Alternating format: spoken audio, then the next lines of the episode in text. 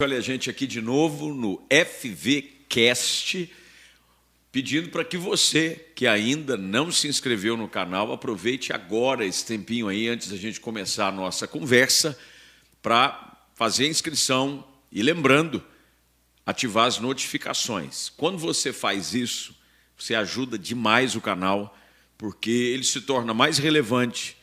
O YouTube vai promovê-lo ainda mais e outras pessoas vão poder também usufruir do conteúdo aqui do canal do FVCast.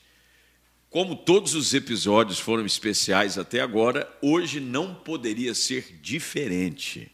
O episódio de hoje tem uma convidada VIP, VIP, que nada mais é e nada mais menos é, nada, nada mais menos é, nada a ver Nada menos é, né, amor? Nada mais também. Nada mais. Minha esposa, Ana Paula Valvassoura. Bem-vinda, meu amor. Hum, obrigada. Ó, para quem não sabe, hoje, hoje, dia hoje. 8 de novembro, além de ser aniversário da nossa filha mais nova, é também a data oficial do nosso casamento, porque a gente casou dia 8 no civil e dia 9 no religioso. Então, hoje é uma data comemorativa do FVCast. Como é que Parabéns. você se sente sendo casada, 19 anos de casamento e quase 22 de relacionamento? É, 22. 22. Dois anos e pouquinho, você me enrolou, e aí a gente casou. É, não foi isso? Não, eu não, não te enrolei, não. Não, não me enrolou? Não. Muito bem. Eu não te enrolei, não. Como é que você gostaria que as pessoas hoje pudessem participar desse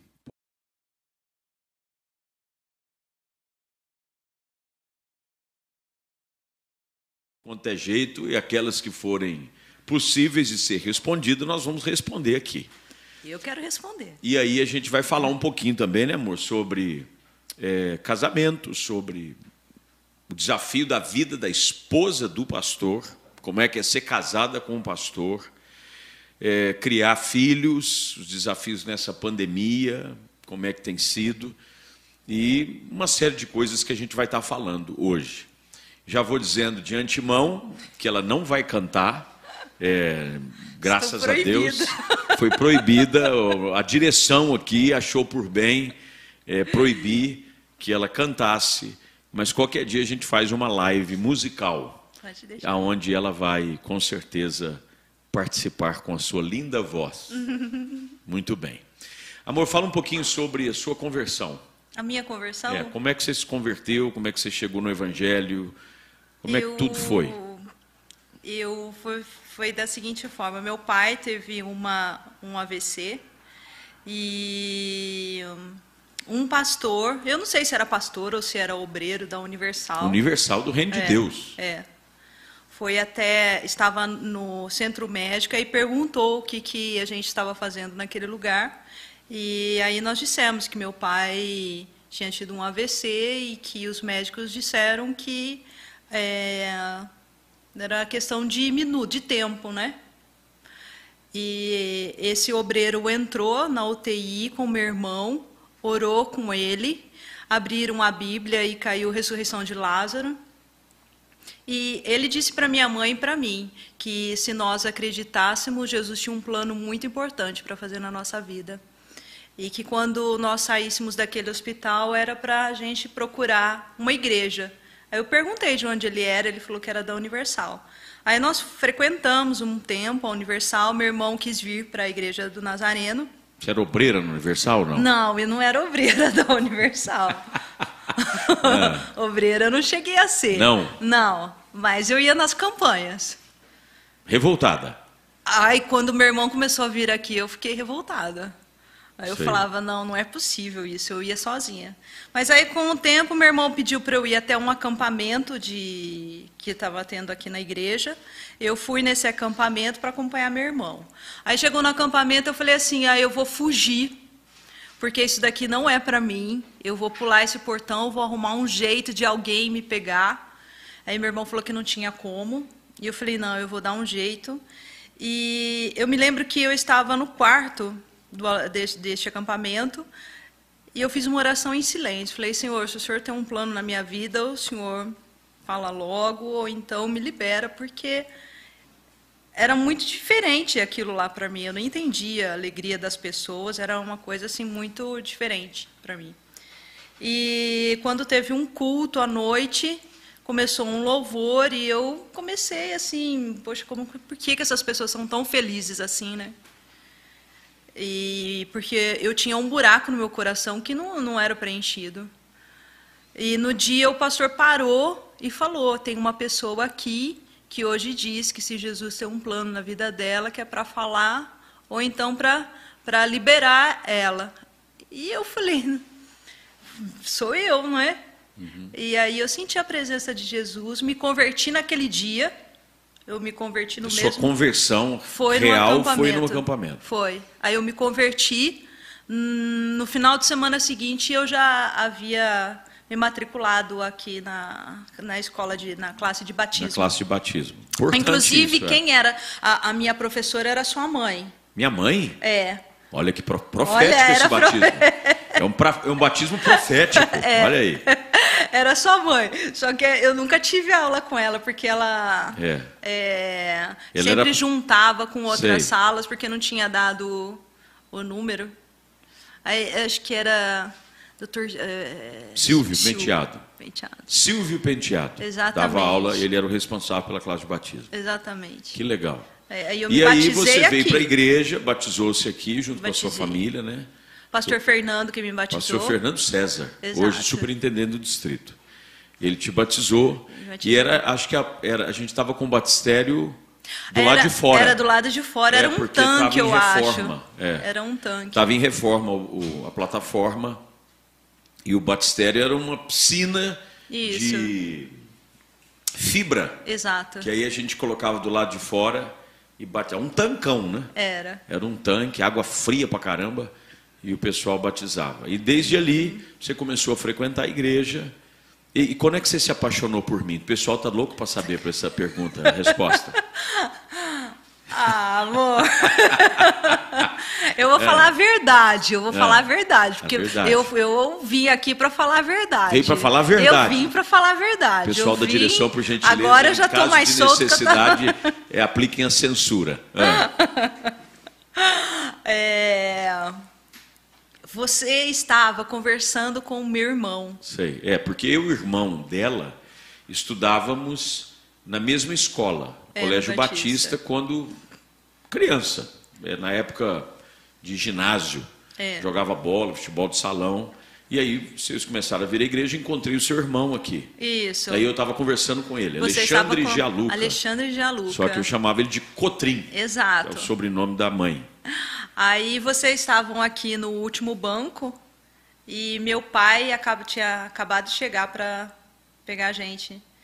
E aí, a hora que eu cheguei para chamar meu irmão, o Espírito Santo falou assim para mim: você vai casar com esse rapaz. Deus mandou, tem que casar, gente. Aí mandou, eu falei: meu Deus, Deus mas... falou, vai casar com esse é... rapaz. Aí eu falei assim: meu Deus, mas. Quer dizer, você só casou porque não... Deus mandou. Eu, eu, não conheço, eu levei, eu levei um susto, você né? Você só casou porque Deus mandou, amor? Não. Não. Não, eu, tá me, eu me apaixonei. Sei. Eu me apaixonei. É. E, inclusive, quando, nós, quando você me pediu em casamento, minha mãe perguntou que achava que era muito cedo, não é? É. Que deveria Pergunta esperar se um certeza. pouco, é. Que tinha. Que, que eu, eu tinha que casar com o homem da minha vida. Aí eu falei para ela, falei, não, mãe, ele é o homem da minha vida. Aí ela falou para mim, então eu tudo bem, então você vai casar. Mas, se no meio do casamento você descobrir que ele não é o homem da sua vida, ele vai se tornar o homem da sua vida. eu amo minha sogra. Eu lembro quando a gente ficou noivo, foi na casa dos meus pais. Aí eu fui pegar você com seus pais na sua casa para o noivado assim bem íntimo, bem, né? Foi só bem, a gente é. trocou aliança ali só porque a gente, aliás, é algo que precisa ser sempre feito resgatado e valorizado que é noivado. Parece que o pessoal hoje perdeu esse romance, né, esse compromisso de namorar, noivar e casar. E a gente foi noivar. ficamos ali, aquela cerimônia, os nossos pais nos abençoaram, o noivado, que é o passo para o casamento. Aí eu fui levar vocês embora, lembra? Lembro. Aí estava você na frente comigo, seu pai e sua mãe atrás. É. Aí a gente estava no caminho de volta da casa dos meus pais para a casa dos seus pais. Sua mãe disse assim: Ô Flávio, já vou avisando, comigo é daqui para frente. Comigo não tem marcha ré, hein? Noivou é para caminhar. E já vou avisando também. Se ela começar a dar trabalho, você só me avisa que eu sei onde aperta.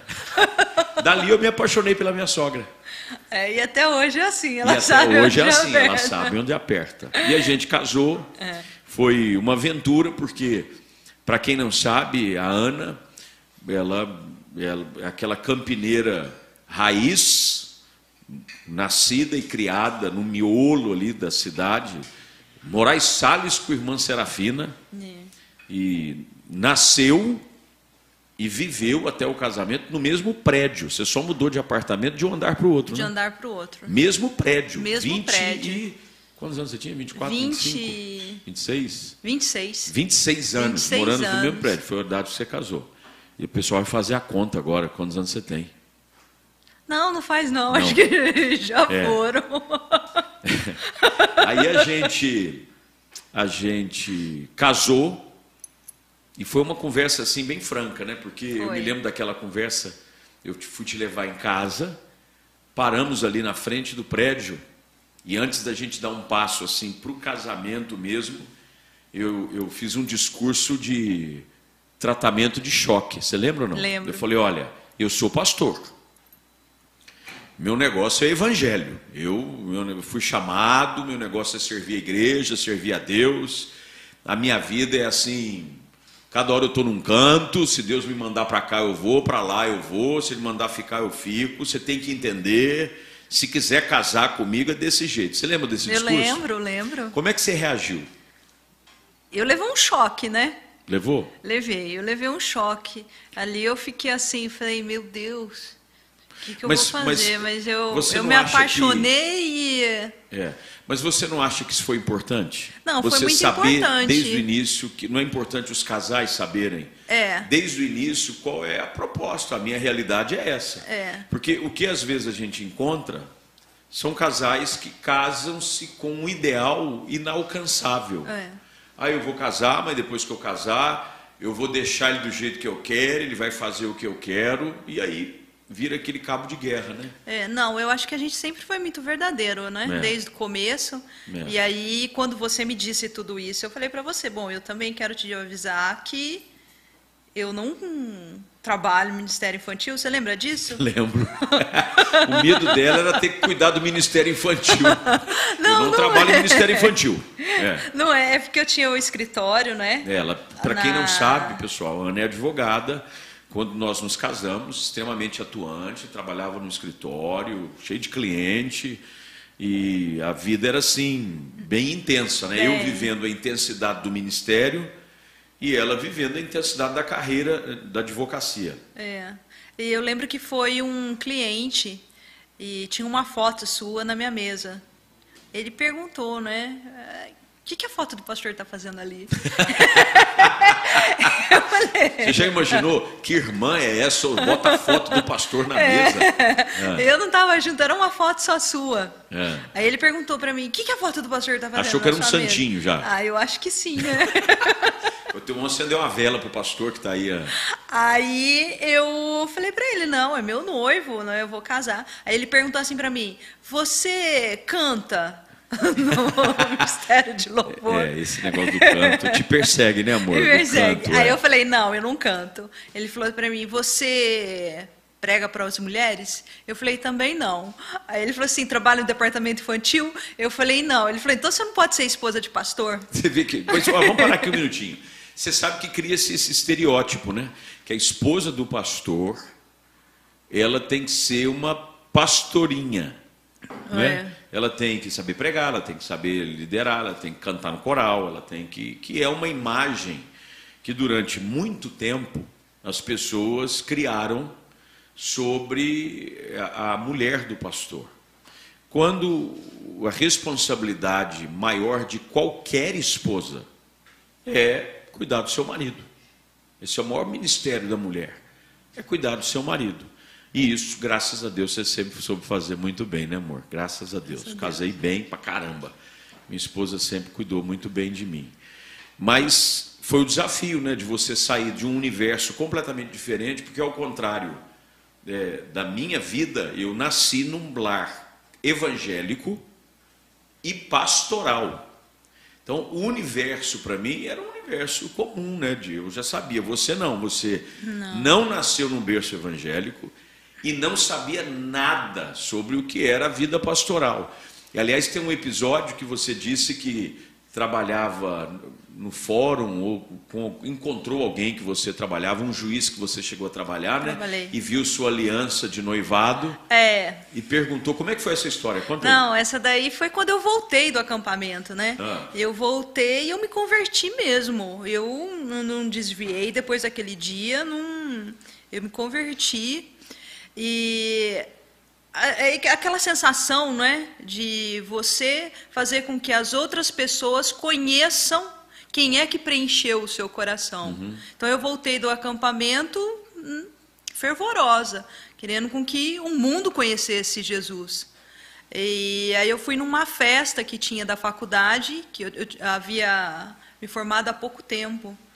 Aliás, quando meu pai teve aneurisma foi no baile de formatura. É. É? Do seu irmão? Do seu, meu irmão. Do seu irmão. Do meu irmão.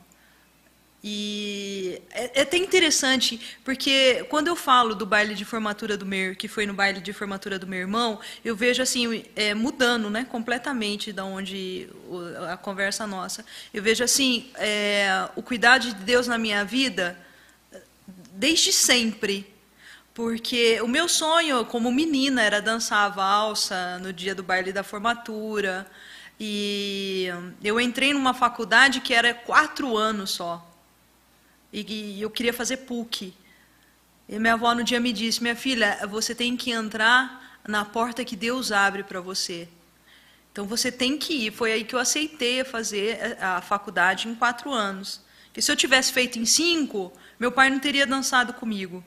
E eu talvez nem teria me formado por causa da situação.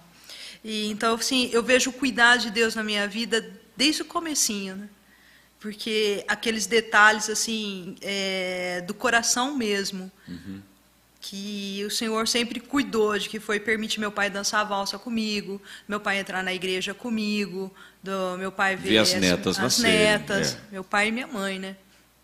É, agora voltando para a história do, do, do juiz, eu fui numa festa da faculdade e aí eu comecei a falar, ó, oh, gente, vocês precisam conhecer Jesus, Jesus mudou minha vida. E você falar isso num, numa festa é meio complicado, né?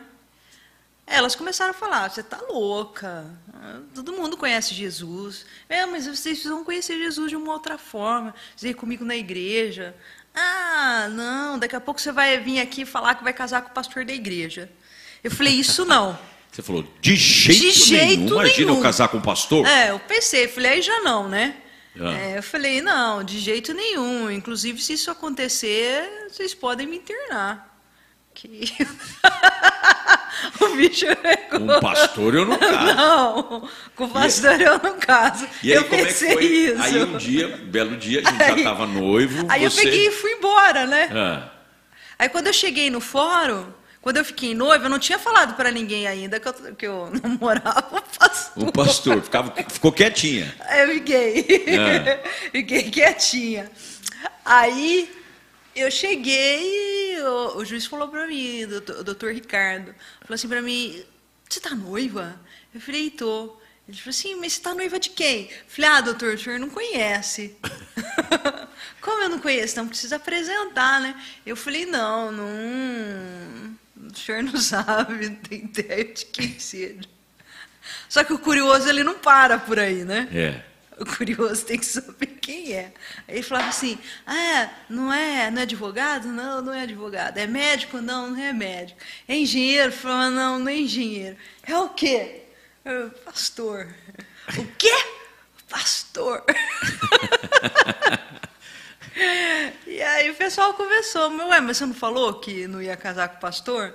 E o pai dele faz o quê? Aí era pior ainda a pergunta, O pai né? dele é pastor também. pastor também. É. Então, eu tive que passar por isso. Quer dizer, É, e eu ainda respondi assim, ó. A pessoa estava aqui, eu falava, pastor. quer dizer Hã? quem vai casar com ele? É pastor. É o pastor. Ah, pastor. É, era Ah, assim. pastor. Era. E casou com um pastor. Casei com o E pastor. que aventura, né? Que a gente, Muita. como eu disse, você nasceu, cresceu até os 26 anos, no mesmo lugar, e a gente casa, e só no ano que a gente casa, a gente muda três vezes. Três vezes. Ela nunca tinha mudado. Não. Eu sou pouco intenso. Aliás, era interessante que os nossos temperamentos são completamente diferentes, né, amor? Completamente diferentes, em todos os sentidos. Eu sou extremamente agitado e hiperativo. A Ana é assim mais moderada, mais calma, o que me abençoa muito, né? Porque ela traz serenidade, Tem que pegar no calma. tranco, né? Tem que pegar no tranco, mas eu também empurro ela, isso que é bom, porque a gente vai. E aí começou a vida dois, logo a gente já conversava no início, olha, eu quero ser pai. Gente que vou casar, mas o meu sonho é ser pai, já vou avisando. E logo, acho que dois ou três meses de casado, né? Foi. É, você já engravidou, Engravidei em janeiro, nós casamos em novembro. novembro, em janeiro, grávida. Quer dizer, aquelas coisas de gente que está querendo acelerar a vida. E a gente casou, a Laura nasceu, já com 18 anos a Laura está, e começa aquela nossa aventura, né, de descobrir a vida juntos e de lidar com as diferenças e enfrentar as crises, porque às vezes as pessoas olham e acham que a gente nunca teve problema, crises, dificuldades e a gente sempre teve. E o pessoal está perguntando das, algumas questões. Dentre elas, eu vou aqui aproveitar, porque a Má Ferreira perguntou assim: qual o segredo para manter um casamento nos tempos de tempestade? A gente enfrentou, né? A gente nunca teve nenhum problema, graças a Deus, assim. Não estou aqui dizendo que não, nós vivemos nada disso. Eu acho que há. Conheço poucos casais no meu convívio que acho que se dão tão bem quanto a gente, né? A gente sempre foi muito cúmplice desde que a gente se conheceu, né, É, amor? sempre houve um respeito É, um muito respeito grande, muito é? grande, assim, uma admiração muito mútua É. também, o que é extremamente importante. E a gente enfrentou as crises, crises naturais de qualquer casamento, né? De sair de um contexto, logo a Laura tinha oito meses, nós mudamos para fora do país, quer dizer, tirei você não só é, da casa que você morava, mas agora do país. Fomos É. para um outro lugar com uma criança pequena para eu estudar e você abriu mão, literalmente, da sua carreira, dos clientes, do escritório, para me acompanhar, porque você acreditava eh, no chamado, na porta que Deus havia aberto. Mas as crises, elas vinham sempre paralelas a isso, né? crises naturais. E a gente, graças a Deus, chega até aqui olhando para trás assim com muita alegria. Que bom é saber de que a gente mais se diverte, é, olhando para trás das coisas que a gente enfrentou juntos, do que chora. Graças a Deus, a gente mais ri junto das coisas que a gente já viveu do que a gente chora. E a pergunta dela é essa: qual o segredo? É, na sua a- opinião, para eu- um casamento prevalecer em meio às dificuldades? É, eu acredito que é o respeito. O respeito é, é muito importante, não é? É. Porque quando você respeita a pessoa, é diferente já o relacionamento, não é? E eu acho também que o problema de hoje, as pessoas entram por um relacionamento sem, assim, ah, se não der certo, É. não é? Ah, vou tentar. E eu acho já que já nós... entra no relacionamento considerando a hipótese de não dar certo. Exato. É. E nós dois, acho que nós entramos nessa situação assim, Exato. vai dar Vai certo. dar- nós vamos fazer dar certo. É. Eu acho que isso é muito importante. Então- Porque é, existe aquele velho ditado que diz assim: quando um não quer, dois não brigam. Mas quando um não quer, também dois não dão certo. Tem que querer. É. E às vezes, né, amor? E a gente troca, às vezes, essa função. E acho que isso é importante. Não, e eu sabe o que, eu acho importante também? Eu acho importante o seguinte: os pais também terem esse papel no começo de um relacionamento. É. Porque eu me lembro que quando. Você lembra daquela vez que você falou que ia arrumar suas coisas? Que você via. Mãe, você ligou para sua mãe? Eu Aí você liguei. disse pra É, assim, tava- tava uma situação, a gente tinha acabado de chegar dos Estados Unidos, né? A Laura era- pequena, era neném, a Laura não Giovana- dormia. Não, e a Giovana recém-nascida. É. Quer dizer, duas crianças Duas pequenas em casa, porque a diferença delas é de dois anos só. E aquela correria intensa, ninguém para ajudar, era só a gente. Um dia no seu cansaço, você Eu falei pra minha vivendo, mãe. falou para sua mãe, mãe, eu não aguento mais, eu vou arrumar vou- minhas coisas, eu vou viajar. Eu Lembra? vou, eu vou embora, vou viajar, vou deixar essas crianças e o Flávio aqui.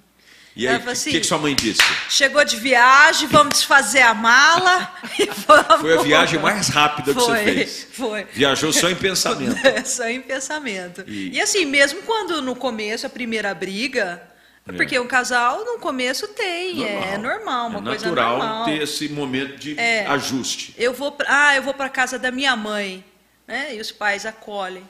É, não é importante. tinha, não tinha isso. Eu- se eu falasse para minha mãe que eu que eu ia ficar em casa, na casa dela, ela Ela tem até uma sentar. situação, né? É. No começo de casado tinha vergonha de usar o banheiro. É verdade. No começo de casada, a Ana Paula tinha vergonha de usar o banheiro em casa, no apartamento. Aí ela ia usar o banheiro na casa da mãe dela. Porque a gente morava perto, né? Eu, a gente morava ali na Doutor Quirino e sua mãe na Moraes Salles. É. Quatro quadras.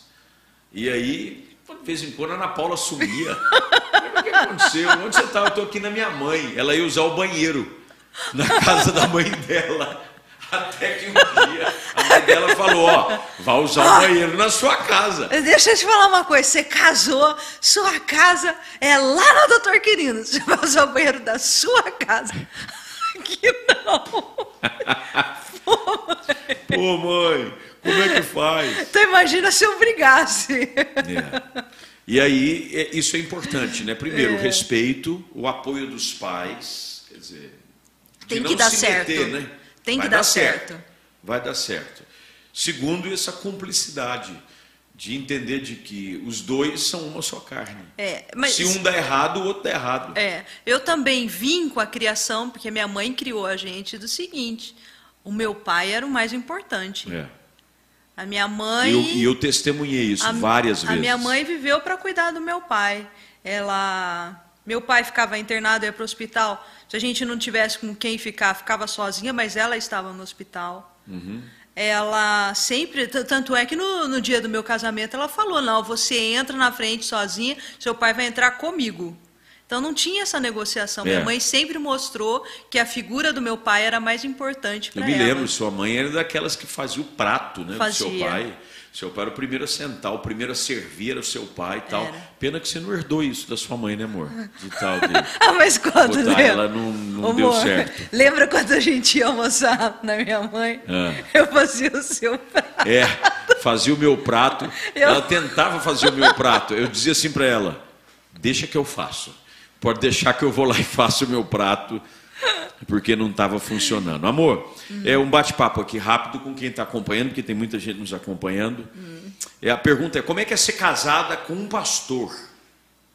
A responsabilidade é maior? Amor, eu, eu acho que eu não, eu não você me você me deixou é, uma pessoa tão assim que, que eu pude ser quem eu era, Uhum. quem eu sou, que eu nunca tive esse peso, Peso, de mulher de pastor. É. Eu não, eu não tive. Eu me lembro até uma vez que nós fomos na inauguração de uma igreja. E sempre tem esse, esse estereótipo Essa mesmo asso- associação, né? da esposa do pastor, É. inclusive a roupa.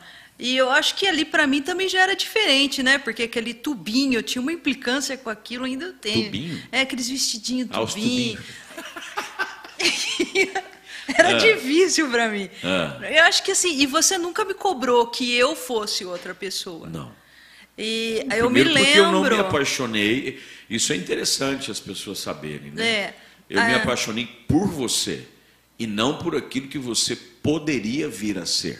É. Eu acho que é, o que você vai se tornando e o que eu vou me tornando é uma construção a dois. Mas eu sempre, e isso sempre aconteceu nessa via de duas mãos, que a gente se apaixonou um pelo outro. E eu sempre é, é, celebrei isso, né? quem você era. Mas eu tem muita lembro, gente que passa por essa luta, né? Não sei se tem mulheres de pastores que vão assistir esse podcast ou estão assistindo, e que aí, vivem isso, né? Poxa, é difícil, a responsabilidade é maior.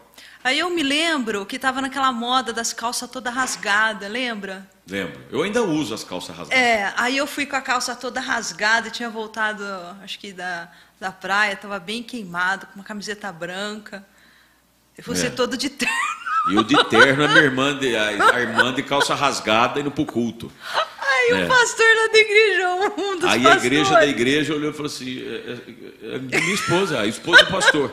Essa irmã aí, Caissara, acabou de vir da praia com as calças rasgadas. Então, eu, É. eu nunca tive essa questão de. Você acredita que isso acontece porque não se impõe um sobre o outro esse peso? Eu acredito que sim. É, eu também acredito. Eu acredito, porque você me deixa ser quem eu sou.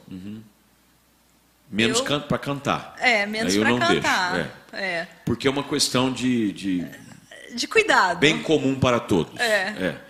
Ó, Uma outra pergunta aqui, uma pessoa fez, o Alan. Qual o conselho para criar duas princesas como a de vocês? Qual o conselho? É. Eu abandonei, É. né, amor? Fala um pouquinho sobre eu, isso. eu sempre sonhei ser mãe. Eu era minha paixão era ser mãe, meu desejo, maior desejo. E quando as meninas nasceram, eu entrei inclusive naquela crise, porque eu não era nem uma boa mãe, nem uma boa advogada, porque eu queria estar presente, ao mesmo tempo eu não estava. E o Senhor foi trabalhando isso também no meu coração, e chegou a hora em que eu me rendi. Porque é muito difícil, às vezes, você trocar o certo pelo incerto, não é? É. A gente vivia uma situação e eu tinha um recebimento. é, Era difícil, de repente, falar assim: ó, eu não, não vou trabalhar mais, eu vou O- só. o- o- as pessoas acham que o resultado de filhos é, abençoados é algo natural. E não é. Não é, não é. Teve muito sacrifício. Teve muito, sacrifício, teve muito É, sacrifício. você abdicou de uma carreira Eu abdiquei de carreira, eu abdiquei de viagens. de viagens. Eu, eu decidi criar minhas filhas. É. E eu fiz um propósito com o Senhor de que eu as entregaria no altar com a minha responsabilidade. Uhum. É. E, e graças a Deus isso tem acontecido, né? A gente tem visto, talvez, a nossa maior alegria, né, amor? É ver as meninas servindo na igreja, crescendo, mas é fruto do investimento. Nós sempre fomos muito juntos, unidos. Uma das coisas que a Ana acrescentou muito para o nosso casamento, né, amor? Foi essa cultura que sempre teve na sua casa da refeição acontecer sempre ao redor da mesa, com todo mundo assentado, sem nenhuma distração. E, e isso você, a gente conseguiu colocar na nossa casa, né? Até hoje.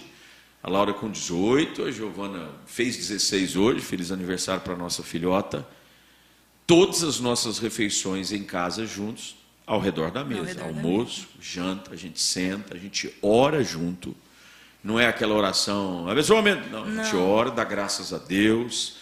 E a gente tem um tempo, não tem nada acontecendo, não tem celular. De vez em quando tem uma ou outra situação, mas normalmente não era assim.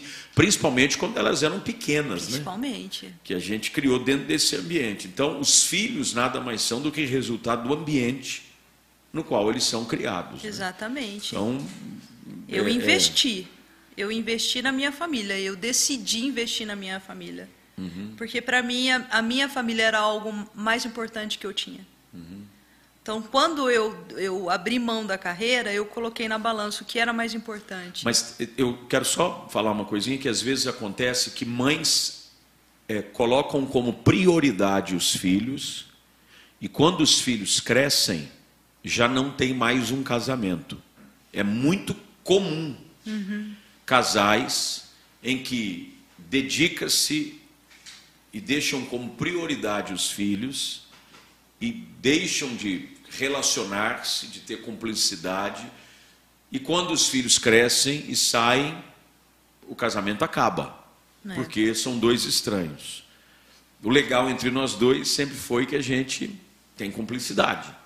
As meninas são o nosso papel mais importante como casal para desenvolver juntos, porque a palavra de Deus diz que eles são herança, mas eles devem ser preparados como flechas na mão de um arqueiro para serem lançados. Então nós estamos preparando para lançar nossas filhas. Mas a gente nunca deixou de ter o nosso tempo de junto, passear, sair, viajar. A gente sempre teve um tempo, apesar que as viagens até uma certa idade eram nós quatro, a gente juntava a patota e as quatro, do jeito que dava, ia. E mesmo em viagens simples, mas sempre nós quatro, às Sim. vezes com as meninas dormindo no meio da cama, eh, entre nós dois. Mas é importante dedicar-se aos filhos, mas ao mesmo tempo que continua dedicado ao casamento, né? É. Isso- Ao, ao- ao marido, né? Porque É. aí é, é, o meu papel é cuidar das meninas, mas o meu maior papel é cuidar de você. É verdade. Então eu, Tá eu vim, eu isso. vim eu vim com esse com esse ensinamento. né? É, quem é o mais romântico, Ana Paula, entre nós dois? Você, Eu sou mesmo. Love eu acho que eu sou meio É. Aliás, é uma reclamação pública que eu já fiz algumas vezes de que eu, fui, eu casei enganado. Não, amor. Como não? Não, não, não, não. Eu fiquei sabendo disso daí. Não, não foi, não. Não, Não, não foi, não. foi. Não, amor. Porque não. quando nós começamos a namorar, eu gosto de um cafuné. Muito. Muito de um cafuné. Eu Muito. gosto de um cafuné. Quem que não gosta de cafuné, gente? É uma coisa maravilhosa. Mas moro o dia inteiro. Ah, é bom, chega em casa, um cafunézinho e tal. E aí, quando a gente começou a namorar, entrava no carro, ela punha a mão assim na nuquinha. Eu falei, oh Deus, tua serva, olha que bênção, faz um cafuné. Casamos, o cafuné se transformou em algo raro. E aí, ela, para tentar tirar o peso da responsabilidade do cafuné, outro dia aparece em casa, outro dia não, muitos anos atrás, com aquele negocinho, com araminho assim na cabeça, ó, para a pessoa fazer cafuné ela mesma. Falou, ó, já que você gosta tanto de cafuné, faz cafuné aí você em você mesmo. Mas é, eu sempre fui mais romântico, né, amor? Eu fui. É, mas a gente, cada um completa o outro e a gente vai que vai. Mas fique-se registrado que o romântico sou eu. É. É, mais uma perguntinha aqui para a gente falar. Pastor, o, Ana, o pastor já foi para o fogão? Já, eu- já, já foi para o fogão. Você lembra que quando nós começamos a namorar, eu fazia carne moída Lembro. com macarrão? Lembro. Lá em casa eu fazia uns É, negócios. Eu tenho eu dons viajo- culinários, irmãos. É um É. negócio. É... E quando eu ia para os congressos também, você que ficava em casa com as meninas Eu e fazia. ficava em casa com as meninas, eu cozinhava, eu faço um, um salmão espetacular. É, É, um negócio é, faz é tempo. raro. É. É. uma coisa assim, porque não pode Eu me lembro que a primeira, a primeira viagem, até a Giovana mandou uma mensagem para mim. Mãe, olha, o papai tá saindo um ótimo de um babá, viu? É verdade. E ainda disse assim, pode demorar para voltar, porque o papai está cuidando da gente. Eu cozinho, assim, não é óbvio, hábito, porque. É. Mas quando precisar, eu vou para a cozinha e a gente se vira e se vira direitinho. É, teve uma pessoa que mandou uma pergunta sobre quando a questão financeira pode acabar em divórcio. O que, que você pode falar sobre isso, amor? Sobre a questão financeira na vida do casal. Ah, eu acho que a vida financeira pega, né, amor? É. É, é uma coisa difícil, porque que nem no meu caso, não é? Que eu tinha, eu, no meu salário eu recebia. Você sempre foi independente, né? Antes da É. gente se conhecer, você tinha sua independência financeira, você trabalhava, você comprava suas coisas sem precisar Perguntar, perguntar, né? fazer nada, e de repente, porque as pessoas precisam entender isso, o casamento é uma união de vidas em todos os aspectos. Exato. Porque a pessoa quer casar e quer continuar independente financeiramente. Não, minhas contas, minhas contas, meu, meu, minha conta corrente, minha conta corrente. E não há essa questão de se transformar numa só carne. É. E isso, acho que aí quem ajudou muito foi você. Uhum. Porque você sempre disse, ah, eu falava, não, eu preciso pagar minha conta. Não, na Falei, não conta, é sua conta. É, A sua conta é nossa conta. Isso é muito importante, né? É. Desde o início eu sempre falei isso para você. Ah, eu estou preocupado porque eu tenho uma situação. Falei, não, você não tem nada, nós temos. As, dívi- as- as contas são nossas, assim como o dinheiro é nosso. É nosso. Nunca teve. Nós nunca tivemos problemas nessa área, né? amor? É. Nunca. mas eu acho Se assim. nós falarmos que um dia já discutimos sobre dinheiro, nunca. Não. Nunca. Sobre, ah, mas essa conta, ah, que você está gastando muito. Há uma conversa que eu digo, amor, ó, esse mês aqui tá. E aí eu falo, fecha as torneiras, porque nós temos que esse, esse mês dar uma segurada, porque apertou ainda mais naquelas fases. Porque todo casal, principalmente com filhos, tem fases mais caras do que as outras. É. Tem fase, ainda mais com duas meninas, né? É, é, menina, filho, dá mais despesa do que homem. Homem, você compra um short do Homem-Aranha para ele, uma camisa do Homem de Ferro, ele está feliz da vida. Menina, é o vestidinho que tem que combinar com o sapatinho, que tem que colocar a tiara, e aí a bolsinha, já vem de fábrica a Já. configuração, porque o negócio é caro. E as fases específicas. E depois é, é, de um certo tempo, melhora, depois aumenta, Aumenta. melhora, depois aumenta. Mas a gente sempre teve essa conversa. É, a ó. gente sempre teve essa conversa e nunca. Porque eu acho que o problema é no, no casal é o seguinte: que às vezes a mulher ganha muito, não é? Isso. E acaba. Ah, mas o salário é meu, e acaba tendo aquele relacionamento que complica um pouco. Ou às vezes a mulher não ganha e o marido ganha. E ela se sente, sente. é. Então aí eu acho. E ela não se sente participante do que Exato. o marido traz para casa. Não. Fica uma dica aqui para os maridos que têm esposas que dedicam o seu tempo para cuidar da sua casa, para criar os filhos e acham que ela não tem direito de participar da vida financeira, de comprar o que ela precisa. Vocês estão redondamente errados, porque você só consegue trabalhar produzir porque tem alguém em casa que é parceiro. Eu não poderia viajar, pregar, estudar, ministrar se não fosse a minha esposa em casa me apoiando. Eu sempre disse isso para ela. Eu falei: olha, o meu ministério só é possível porque você está em casa ajudando de uma forma ou de outra. Quer dizer, o que eu recebo é tão seu quanto o meu. Né, amor? A gente É. sempre falou isso. É, eu me lembro até que um dia eu estava num casamento e eu comentei com a Ju do pastor Mica. Hum. Eu, é, porque no começo também ela teve a mesma decisão, né, de abandonar o, o, o serviço Pra dela para cuidar crianças. das crianças. E eu ainda comentei com ela, falei, é, Ju, a mulher quando ela abandona o seu serviço para cuidar de casa, ela precisa ser muito mulher. Muito, muito. Porque é, é difícil. No mundo de hoje, a mulher bem-sucedida é aquela que ganha bem, que está sempre bem vestida e não sei o quê. E você abandonar tudo isso para passar aspirador, limpar, lavar, passar. Então, assim, você vive numa sociedade que isso não tem valor. É que você se sente menos Menos, você se sente do que as menos. outras pessoas, Exatamente. porque no olhar da sociedade você não tem valor Você nenhum. não tem valor. Eu lembro que eu Quando ao- escutei. aos olhos das escrituras, a mulher virtuosa é aquela que e olha, óbvio, nós não estamos dizendo aqui que vai começar um Não. momento faxina. Mesmo irmã, vai tudo faxinar, hein? Não, nada disso. A gente está dizendo que é, é bênção, é, é- é algo valioso e, e não diminui em nada Não, não a mulher. diminui. E, e ela precisa do apoio do marido, dizer, amor, o que você faz tem tanto peso quanto aquilo que eu faço trabalhando em algum lugar. Só é possível por conta. A gente sabe que nem todo casal consegue ter essa divisão, né? De, às vezes inverte a situação de que o marido que não consegue trabalhar e tem que ficar em casa cuidando dos filhos e arrumando a casa. E o homem tem que entender também de que ele não pode se sentir menor É. do que os outros só por causa disso, que às vezes é um momento, É. um momento difícil e é uma parceria, né, amor? Acho que o casamento as pessoas precisam entender. Somos nós dois. E nós vamos fazer, na hora que tiver a bola comigo, eu vou jogar. Quando a bola tiver com ela, ela vai jogar. E assim a gente ganha o jogo juntos Exato. né? É bem por aí. E aí fizeram uma pergunta aqui. Qual a linguagem do amor de vocês?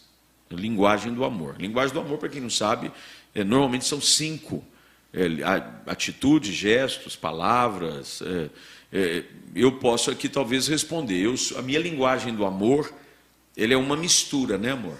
Ela é verbal com atitudes, né? Serviço. A, a linguagem você me corrija aqui se eu estiver errado. A linguagem da Ana Paula ela é mais de serviço. É. é. A Ana ela, ela demonstra o amor cuidando, É. não deixando faltar nada é, e tudo mais. Então a nossa e, e o meu é, é uma, uma mistura. Eu verbalizo muito. Eu acho que não há um dia sequer nesses 19 anos de casado que eu não tenha dito eu te amo. Eu não é? Todo dia eu já digo te amo eu te amo. Digo para as nossas filhas, eu te amo. Eu verbalizo, mas eu também é, é, materializo isso. Né? Eu gosto de cuidar, eu gosto de prover. Eu, a Ana, às vezes, com as meninas, quando chega em data de aniversário, dia dos pais, elas dizem que a coisa mais difícil é me dar presente, né? É, porque eu acho que da minha infância eu não ganhei muito presente. A gente veio de uma família muito pobre, literalmente. E não tinha muito presente. A gente, como não ganhava muito presente, nem aprendeu a ganhar presente. Então eu, eu tenho mais prazer em dar presentes do que receber. E às vezes, quando chega a ocasião de né, É. aniversário e tal, ai, a gente fica numa luta aqui porque não sabe o que, que vai dar, porque papapá e tarará, e, É. e por aí vai. Então eu dou presente, eu verbalizo, eu faço de palavra de afirmação, né, amor? Eu sou uma pessoa, eu afirmo muito, né? Com as meninas, com ela. E a Ana tem essa questão de tempo de qualidade. A Ana gosta de tempo de qualidade, né? De exclusividade e tudo mais. Gosto muito. É, tem uma pergunta aqui: se eu sou um pai ciumento? Não, Não sou, por incrível Não. que pareça. não é. É. Eu acho que eu sou mais do que você. É. As, as pessoas às vezes têm aquela ideia, né? Porque é normal as pessoas terem uma imagem formada de um Não, mas estereótipo. é bom deixar essa imagem. Deixa a imagem. Eu sou bravo, gente. É, mas não sou não, eu sou de boa, assim, não sou ciumento em nenhum aspecto, assim. E, e- em- e a gente caminha bem desse jeito. Né? É. E ela é mais brava do que eu, viu, gente? É. Esse sorrisinho, é, sabe? Todo esse charme. Isso é brava, gente. É brava. Bichinha brava, não é brincadeira, não. É, mais uma pergunta aqui. Muitos casais optam por não ter filhos. Conheço muitos. O que, que você pensa sobre isso? Sobre não ter filhos? Eu não quero casais, nós queremos viver para nós dois. Eu acho que também deve ser gostoso, não é? Tem aquela exclusividade. Mas um é, é, vou aqui dar a minha opinião. Tem que ser uma coisa assim Muito decidida muito entre decidida, os dois, é, né? porque primeiro porque o, o princípio do relacionamento é para multiplicação. O casamento naturalmente envolve reprodução. É por isso que une-se um homem a uma mulher, eles, é, povoar a terra. Foi isso que Deus disse. Mas há casos em que a pessoa diz, ó, nunca não me vejo pai, ou ela, mulher diz, É. não me vejo mãe. É uma questão que precisa ser regada de muita oração, porque pode se tornar numa frustração futura. É, que nem se você falasse isso pra mim, não ia dar certo. É, é assim como eu também não. Nós juntamos... Agora, eu acho também que muitas mulheres, né, com medo de ficar sozinha, acabam entrando e aí sofrem porque queriam ter filho e não É. têm. E, e também há muitos casos de pessoas que tomam decisões temporais, né? É. Ah, não, não quero. E algumas mulheres, inclusive, egoístas, porque não querem prejudicar o seu corpo. Ah, não, não quero engravidar, porque engravidar eu não, não quero, eu quero ser saradona, tal, e não querem. E tem muitos desses casos. E tem homem que diz: não, não quero, não quero ter despesa. Então tem que tomar cuidado, porque às vezes a decisão de não ter filhos ela é baseada num sentimento egoísta É. é pensando no casal só. Então tem que ser algo muito, muito, é, é É, bem muito cuidado, tem que ser né? algo de Deus. E há situações em que os casais não podem ter filhos. É. E o casamento não deixa de ser um casamento feliz e abençoado simplesmente porque não, Não tem. podem ter filhos. Né? Assim como também filhos não podem ser o recurso para salvar um casamento. Ah. Tem muita gente que diz assim: eu vou ter um filho para tentar salvar o relacionamento, para tentar dar razão, para ver se. Não é. Duas pessoas juntas, se não forem resolvidas, vão colocar uma outra pessoa no pacote para sofrer junto com elas. Com certeza. Então tem que ser felizes juntos e quem chegar para fazer parte da tribo, ser feliz junto e assim vai. E também quando vierem os genros, porque infelizmente esse tempo está chegando mais rápido do que a gente imaginava. É.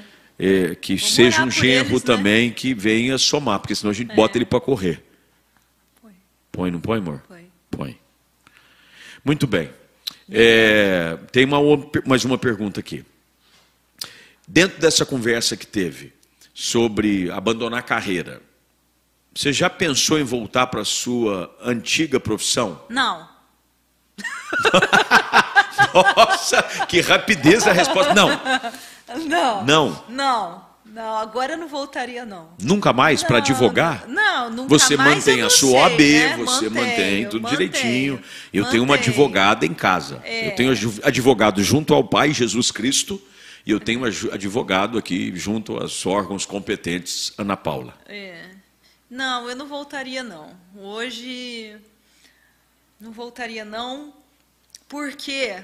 Você quer o porquê? Quero. Porque no começo, quando eu abandonei, que foi um período difícil, porque acho assim, é interessante a gente também passar, porque as pessoas acham que a gente não passou um momento difícil, né? Meu Deus, nós vamos falar É. um pouquinho sobre as É. perrengues, gente. Espera aí, fica Então, chama gente, mais gente eu aí. Ia, eu ia no Manda viaduto link aí, chama o Cury. pessoal, porque agora nós vamos contar dos perrengues. É, eu lembro que eu ia no viaduto Cúrico buscar legumes que era mais barato com a Laura no colo. Exatamente. Então, hoje que eu vou ali na feirinha do Taquaral, não vou mais no viaduto Cúrico. No viaduto Cury tinha uma feirinha mais barata, pessoal. Era praticamente uma xepa. Aí a Ana Paula ia lá porque é o que dava para comprar. E agora melhorou um pouquinho, aí você vai lá. e Vai... Agora eu vou voltar a trabalhar. Mas é, é interessante o pessoal saber, né, amor, que você está empreendendo agora. Ah, eu estou empreendendo, agora eu empreendendo. sou uma E, empresária. e a pergunta agora que foi feita é essa: o pastor te apoia? Apoia, ele foi... Eu sou um apoiador, sou o É, maior incentivador. Ele foi, foi meu maior incentivador. E desde o começo, quando É. ele- você me disse, né? Que Eu disse para ela o seguinte, porque, é, é, eu- desculpa te interromper, só, e já te devolvo a palavra, amor.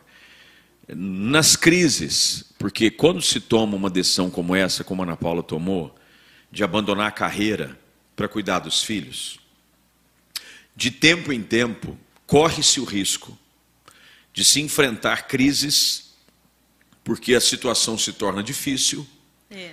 e você pensa, será que eu fiz a coisa certa? Eu vou Exato. voltar a trabalhar, vou arrumar alguma coisa para fazer. Teve uma vez que a Ana Paula chegou em casa e falou assim: arrumei um emprego no shopping. Vou começar a trabalhar. Falei, mas como assim arrumou um emprego no shopping? Não, já arrumei, tá tudo certo. Eu falei, amor, Era na Lelis Blanc. Lilus Blanc, ela ia trabalhar na Lilus Blanc.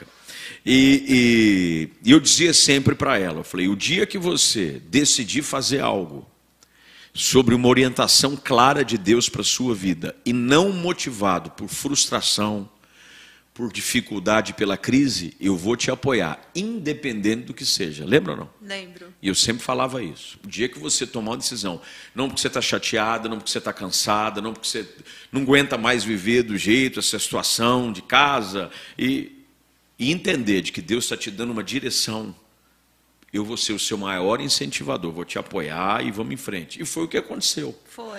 Um pouco tempo atrás, a Ana, no meio da pandemia, né? Ela decidiu fazer algo que era um sonho seu, era né, um amor? sonho, era um sonho escondido. E eu sempre gostei assim de cuidar de mulher, né? É. E, e a minha avó era costureira. Então eu tirava a medida, assim, eu gostava de andar com uma fita métrica, tirava a medida. é. Você brincava na máquina de costura brincava, também? Brincava, brincava na máquina de costura, cortava os moldes dela. Ah. Então eu sempre gostei disso. Então, e eu sempre gostei de ver a mulher bem vestida. Uhum. Então eu trato assim as minhas clientes não como uma cliente. É, vamos falar da cliente, porque delas. a Ana, durante esse período, decidiu começar é. uma loja de roupa feminina online. Exato. É ou não é? Aí, Aí eu filmo, a v, a v, ela, é, a V Boutique. Mas como é que é o Instagram? Ana V Boutique. Ana V. v ponto. Ponto Boutique. Ana V. Ponto Boutique. Ela começou e, gente, e eu fui incentivando. Meu amor, se é algo que Deus colocou no seu coração, porque há uma diferença de alguém decidir fazer algo por tristeza, por revolta, por frustração e alguém decidir fazer algo com brilho nos olhos, né? Uhum. E aí quando a Ana começou a falar, os olhos brilhavam e eu percebia que aquilo era algo dela, que e ela falava com, com paixão. Com bazar, e né? é interessante que ela começou a vender as roupas dela. Ela falou: "Não, vou pegar umas roupas aqui e vou começar a vender no bazar". Vou levantar um dinheiro. E foi algo que você fez uma prova com Deus, né? Foi. Falou: olha, se a coisa vender, se pegar, eu vou entender de que Deus realmente está me chamando. Eu falei: vamos orar e se realmente for, e vendeu tudo assim. Entendi. Rapidamente, num a coisa. final de semana. Num final de semana acabou. Eu fiquei com medo que ia acabar as roupas dela, eu ter que comprar outra. Aí pronto, lascou. Aí vendeu tudo, aí a gente falou: bem, agora vamos para o próximo passo. Foi. Que é começar a descobrir é, os fabricantes de, e tal. Foi a loja, a loja de couro. Eu contei para o rapaz a minha história. É, isso é muito interessante. Você contou a sua história de um sonho. Eu contei. Uma loja de couro no sul. No sul. Aí eu falei para ele, falei, moço, eu tenho interesse em fazer compra das, das suas peças. Ele falou, não, mas eu só vendo para loja. É, eu só vendo para e não tinha nem CNPJ, não, lembra? eu não tinha nada. Eu só, le... eu só vendo para loja com o objeto social que é é, loja feminina tal. Aí eu corri, fui atrás, falei, não, vamos atrás, falamos com o contador, vamos abrir. E rapidamente corremos. É. E o cara decidiu vencer vender para você ainda antes do CNPJ. Foi antes, foi antes. Eu falei para é. ele, moço, mas deixa eu te falar, eu não tenho loja ainda, eu estou começando. E aí eu tinha feito uma prova com Deus. Eu falei, Senhor, se eu conseguir entrar nessa loja, nessa fábrica, eu vou entender que é a tua mão. É. Porque eu não queria assim, Deus já tinha dito para mim que ele ia fazer algo para mim, não que eu pudesse ver assim com os olhos ou com a mão das pessoas, mas com a mão dele. Então eu falei para ele, falei, moço, deixa eu te contar a minha história. Eu comecei com um bazar, eu vendi minhas roupas, agora eu tenho dinheiro para comprar. Aí ele falou assim para mim, mas você tem que comprar 24 peças. Falei, meu Deus do céu. Não tinha dinheiro. Não, não tinha. Tinha dinheiro, tinha não a venda tinha. do bazar das roupas. É, aí você aciona um pouco com as amigas, né? E eu o marido, acionei, né? É, eu acionei a Renata pela comprar. É. Aí já começou a falar para as amigas, falar, ó, você precisa comprar umas peças aqui para eu poder pedir lá. E a gente começou assim, né, amor? Começou assim. E o cara decidiu vender. Foi. Acreditou no seu sonho. Ele falou assim. E, e, e isso é importante, fica testemunho. Quando algo é de Deus, Deus move o coração de pessoas que a gente não conhece. É incrível como é incrível. Deus faz. A gente tem inúmeros testemunhos para contar de como Deus moveu o coração de pessoas que nem nos conheciam para nos empurrar na direção daquilo que era algo que Deus tinha para nós. Né? E é. foi o que aconteceu. Aí eu contei a história e falei para ele, moço, vê o meu Instagram para você ver, eu, tenho um, eu fiz um bazar Olha, e tem uma pessoa que entrou aqui, amor, dizendo é. assim, ó, vamos colocar a loja dela no Marketplace. Nossa, Mercado Livre, for. Americana, pronto, vamos vender tudo. Magalu. Aí no Magalu, oi no Magalu, pronto. Aí eu falei para ele, veja o meu Instagram. Depois ele, eu liguei de novo. Falei, e aí? Ele falou assim, ah, eu vi o seu Instagram e eu vou vender para você. Eu falei, nossa, as 24 peças. Aí a hora que chegaram as 24, falei... Você entrou em crise. Não, é, mas o mais interessante foi o seguinte, que o valor era o quanto eu tinha arrecadado. Exato. O valor da primeira compra era exatamente o valor que você tinha conseguido vender do bazar, Exato. que é o que deu para começar. E a gente está aí faz poucos meses, né, amor? Quanto poucos tempo? meses. Seis meses? É, foi, não, foi em, foi em julho. Julho? Foi em julho. Quer dizer, faz cinco meses é. que começou. A gente está sonhando. Ana V Boutique, vale a pena você ir lá. Estão perguntando se vai ter Black Friday vai dos vestidos Friday. lindos. Vai, é porque hoje foi aniversário da Giovana. É, né? e amanhã é nosso aniversário é de casamento. Aniversário. Então, quarta-feira. Não. Ah, quarta-feira também, eu não sei se. Quarta-feira, vou pôr. Quarta-feira. Quarta-feira, acessório, tudo lá. Vai ter acessório. É roupa, Vai. acessórios tal. Vai. É uma e maravilha. me chama, que eu ajudo, né? E, Ah, aliás, Eu gosto de atender. é uma coisa que a Ana está começando a fazer, porque eu, meu irmão, deixa eu te explicar uma coisa. Não existe nada melhor num casamento do que ver o outro feliz. Né? Gente feliz faz gente feliz. Vou repetir, gente feliz faz a gente feliz. Quem que quer? Qual que é o marido que quer ver a mulher triste em casa? Meu irmão, a Bíblia diz que é melhor morar no canto do erado do que debaixo do teto da mulher rixosa. Então, quando você encoraja a mulher, vai, vai para frente, vai, ela estando feliz, eu vou estar feliz. Porque é melhor você chegar em casa e encontrar uma esposa com um sorriso no rosto, feliz porque ela está vivendo algo que você está apoiando encorajando, do que chegar em casa e dizer, pelo amor de Deus, cara, não me encoraja em nada, não me ajuda em nada, não me apoia. E teve lotes né, no início que ia comprar, eu fui com ela. Foi. Busca, fui junto. Fomos para São Paulo, eu e a varoa. Eu, um verdadeiro sacoleiro gospel. Fui eu e ela. Fomos juntos. Falei, vamos lá, amor, vou com você. Aí ela entrou numa loja, porque tinha umas peças legais. Ela falou, ah, eu não vou levar. Eu falei, não, vamos levar, você vai levar. Não, mas tal, vamos levar, vamos comprar, já estamos aqui. Então, isso é importante, né, amor? É. Você encorajar, porque igual a mim, nos meus, nos meus empreendimentos, nas decisões que eu tomo ministerial, estou lançando um livro agora, está indo muito bem, vai, vai sair, você já pode inclusive comprar pré-venda lá, loja Flávio Valvassoura, me ajuda alguém aí, coloca na tela aí se tiver jeito. É loja, acho que é flaviovalvassoura.com.br, não mais escravo do medo. Desde o início a Ana falava, vai amor, escreve, tal. Às vezes eu passo madrugada escrevendo, revendo texto, estudando. Ela compreende, porque ao me ver feliz e realizado, ela é abençoada. Então, é, isso é muito importante. Tem uma pergunta aqui, amor. Lucas, tem algo que o pastor faça que te incomoda?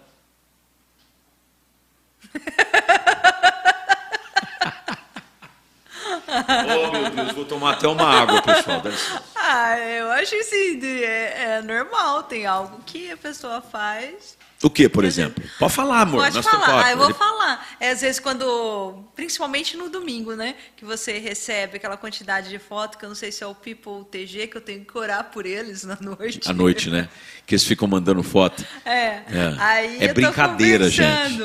É brincadeira. É. Os Pipe e o TG estão aqui nos ajudando e ela está aqui botando pressão nos dois. Não, mas por exemplo, uma coisa que eu sei que ela não gosta. Aí eu tô É. falando, quero sua atenção, você fica, É, eu- eu pode sou uma que eu pessoa- tô te ouvindo. Não, É. você não tá me ouvindo. Eu sou uma pessoa, por- pelo meu temperamento, né, amor? Desde o início você foi assim. E eu sou um observador. Dizem que isso é muito comum da mulher, que a mulher é multitarefa, ela consegue fazer duas, três coisas ao mesmo tempo. E diz que o homem não consegue. Eu, eu, eu sou meio feminino nesse aspecto, porque eu consigo. Eu vejo uma coisa, estou aqui, estou fazendo outra.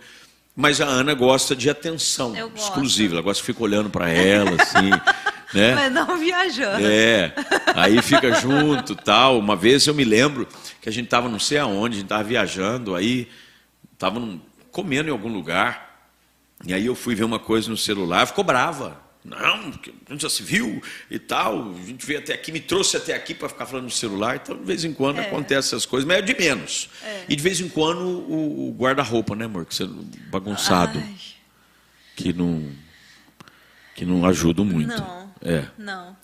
mas eu compenso de outras formas. É. É, E Deus vai nos ajudando. Vai. Quem Eu já- sobreviveu é. 19 anos? É, mas você sabe que agora, o que, que eu aprendi? Eu já não olho pra ele. Não. Não. Que bom saber, está registrado aqui, eu então eu já posso nem olho, continuar, assim, eu já- porque ela nem olha mais para o ba para a bagunça do. Porque é que eu chego, às vezes, coloco. Tudo isso é coisa de homem. Ah, É. O homem, que, por exemplo, igual um amigo meu que disse: Ah, o meu guarda-roupa, as camisas são ordenadas por tom de cor. Ah, vai te catar. O que, que é o homem que vai ficar azul claro, azul escuro, azul mediano, amarelo? Não tem. Um homem que faz isso, eu desconfio. Eu, não, eu acho estranho. É, mas é quando a pessoa, a esposa arruma, ele não pode colocar no mesmo lugar? Ele tem dificuldade. Ah, é, tem dificuldade? É, a natureza dele não ajuda. É. É. Outra pergunta aqui. Qual a situação mais engraçada que a gente viveu? São tantas, né, amor? A mais engraçada. É. São Olha, tantas. Você lembra do- da lua de mel? Lembra? Qual da lua Vou de contar mel? da lua de mel. Eu vou contar, aqui, já que estamos aqui, vou contar. A gente foi passar a mel, nós ganhamos, né? A viagem da lua de mel para Natal, Rio Grande do Norte. E não tinha nada. A gente foi, a gente é, cortou a gravata, né? Conseguimos lá um dinheirinho, aí a gente foi comer num restaurante. foi comer num restaurante e aí é, no Nordeste come muito azeite de dendê. Azeite de dendê. Irmão, eu comi azeite de dendê. Recém-casado, lua de mel. A gente tinha alugado um carrinho, né? No jantar ainda começou a dar um revertério. Eu olhei para ela e falei: Nós precisamos ir embora. O que, que aconteceu? Nós precisamos ir embora. E aí comecei a passar mal. E eu peguei o carro, saí desesperado do restaurante pro hotel que a gente estava. Eu larguei a Ana Paula, assim, do lado de fora. Para estacionar. De estacionar o carro, abri a porta com o carro ligado, subi desesperado para o quarto e disse para ela: não sobe. Pela próxima uma ou duas horas, não me apareça aqui. Porque já começou assim. Foi muito. E tantas outras coisas, né, amor? Conta uma sua aí, que Não, você. para mim, uma que eu até hoje eu dou risada.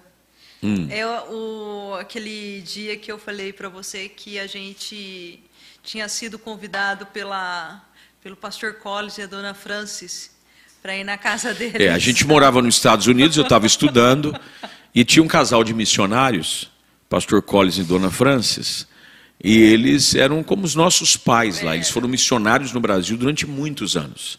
E eles moravam no estado vizinho onde nós estávamos morando. E eles adotaram a Laura como neta, nós como filhos nesse período que estávamos lá. E de vez em quando, eles nos convidavam para ir de carro até a casa deles. E era uma bênção, porque a gente era estudante, eu era estudante, tinha ganho uma bolsa, tinha, tinha dinheiro para nada. Não, não tinha dinheiro para nada. Para nada. A grande verdade, gente, era o seguinte: nós comíamos Frango, todo, dia, dia. Todo dia. Todo dia. Quando Todo eu dia ia- era frango. Frango picado, frango grelhado, frango assado. Eu não aguentava mais ver frango na minha vida. Frango todo dia, frango E todo quando dia. a frango. gente ia na casa do pastor Collins e a dona Francis, Era o melhorzinho. era carne. Era carne. E ele também nos, no- né, nos levava para comer Ah, fora. restaurante. Ele levava no Era bom, restaurante. Era bom. E aí um dia, é, a Ana disse assim para mim: Olha, dona Francis está esperando a gente esse final de semana. Eu disse assim, mas não é esse final de semana. Não, é esse final de semana. Eu, eu, eu tenho certeza que não é esse final de semana. Não, é, é, é, é esse final de semana. E ele não tinha dinheiro. Aí tinha um pouquinho de dinheiro para colocar gasolina para ir. Para ir. Não tinha dinheiro para voltar. Porque quando a gente ia, o pastor Collins completava o tanque para a gente voltar, né? E nos abençoava. Falei, bem, já que ela ligou, está esperando a gente, vamos embora. Peguei o pouquinho de dinheiro que tinha, coloquei no carro e viajamos. Três horas e meia de carro, com a neném, a Laura pequena. Chegamos na casa do pastor Collins. Fomos chegando, eles moravam assim, numa região quase que rural de, de Ohio, que é um estado nos Estados Unidos. E eu comecei a chegar perto da casa e vi janela fechada, as cadeiras assim da varanda recolhidas, o carro não estava na garagem. Falei, ah, deve ter saído. Desci, bati palma, bati na porta, nada. Eu tremia do E ela já tremendo, né, amor? Lembra? Você tremendo. Aí, você lembra? Eu lembro. Você. eu já- Eu falei assim, amor, tem certeza que é esse final de semana? Tem, não, ela ligou. Aí eu peguei o celular e comecei a ligar. Nossa. Caixa postal direto. Aí atendi a caixa postal e falava, pastor Collins, estamos aqui, olha, como o senhor havia combinado, parece que a dona Francis ligou para Ana Paula dizendo que era esse final de semana para a gente vir. Nada. E o tempo indo embora, sem dinheiro para voltar, Sem dinheiro para comer. sem dinheiro para comer e sem dinheiro para pagar um Imagina quarto. o meu desespero como E é essa tava. começou a ficar desesperada. Falei, amor, tem certeza? Bem, o tempo foi passando, a gente morava fora, nos Estados Unidos, não tinha recurso. Liguei aqui para o Brasil. Liguei para o meu pai. Falei, pai, ó, situação, acho que aconteceu alguma coisa com o pastor Collins, estou ligando, a gente não tem dinheiro aqui. E tinha aqueles cartões, porque eu é, não estou falando de 18 anos atrás, não tinha os recursos que hoje tem, né, de cartão internacional. Tinha um cartão pré-pago que alimentava com um dinheirinho para a gente ajudar no leite da Laura, fralda. Falou, olha, esse horário, é, e era uma sexta-feira, fica difícil, horário bancário. Falei, mas eu vou tentar fazer alguma coisa aqui, meu pai disse.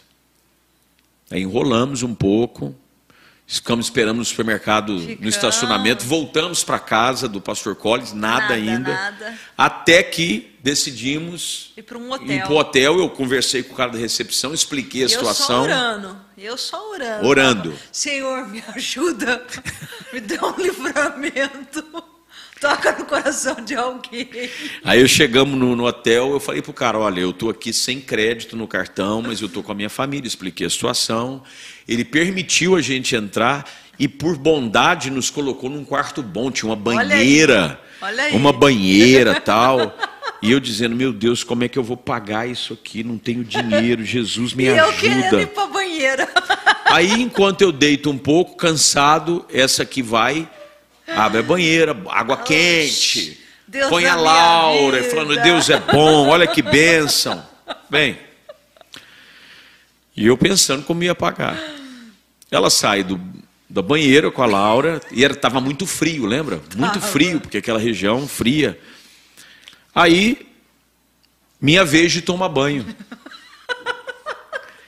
Eu abro a água quente. Cadê a água quente? Ela havia acabado com a água quente, porque banho de banheira, enfim, tomei banho gelado. Foi uma dificuldade. Voltamos, porque conseguimos, com o recurso do cartão, botar gasolina. Voltamos, ela em total silêncio, a viagem toda. Se lembra ou não? A hora que você saiu do banho, ele falou assim: Ana Paula.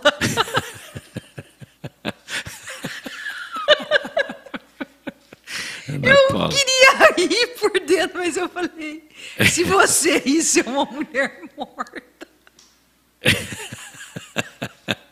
Eu falei para ela, se você rir, você é uma mulher morta. Eu, eu fechei o olho e fiz de quando que eu estava dormindo. Nossa. E voltamos. Aí, para resumir a história, chegamos, sábado, domingo, de repente toca o telefone em casa, era o pastor Collins, assustado, porque ouviu as mensagens na caixa postal, E dizendo: outro final de semana. Flávio, o que aconteceu? Com aquele sotaque. Chegamos aqui, eu e Francis estávamos num acampamento, não tinha sinal de celular. Falei, "Ah, pastor, é que o senhor tinha combinado com a Ana Paula, parece que é a dona Francis, da gente passar o final de semana com vocês. Aí o pastor Collins disse: Não é esse final de semana, era no outro. Olhei para a Ana Paula e ela com um sorrisinho. Errei. E essa dentre tantas outras que a gente Amor. já passou e Amor, você lembra aquela vez também que teve. que eles mandaram a gente para um hotel chique? E o eu vi o rapaz, o garçom lá de cima descendo um bandejão. É, a assim gente foi durante o, o programa de, de estudo nosso, né? Eles nos levaram para um acampamento, um final de semana, né? É. Dos casais para encorajar e falar de desafios da vida no casal. Bastante encorajamento ali. Aí a gente foi pro negócio e tava numa pindaíba. Aí chegou o garçom com uma bandeja de carne na Paula, não aguentava mais ver frango, viu carne, cresceu o olho para carne. O cara serviu a, a comida e a gente estava numa mesa redonda assim, lembra, amor? Uma mesa redonda com um monte de gente assim, o pessoal só gringo e nós dois os únicos tupiniquim. A Ana, desesperada para pegar a carne, pegou a carne e enfiou na boca, só que estava pelando de quente. De repente eu olho, cadê a Ana Paula?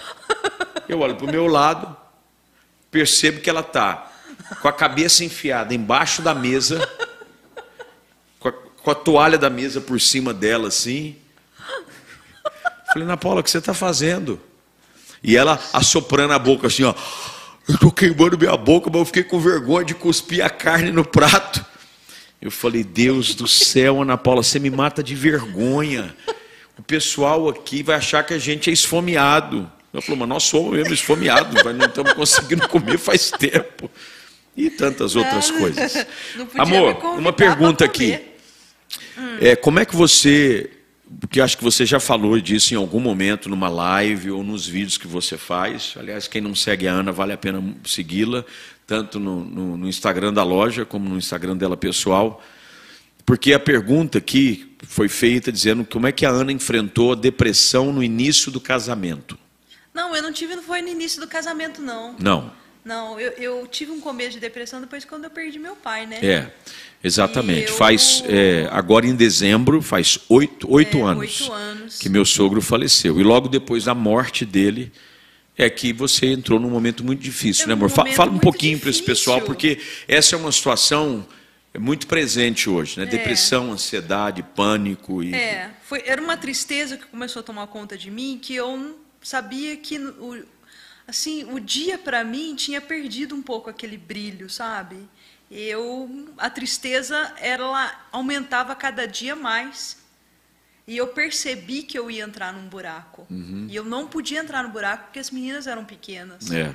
e eu também a Laura tinha 10 e a Giovana 8 né é.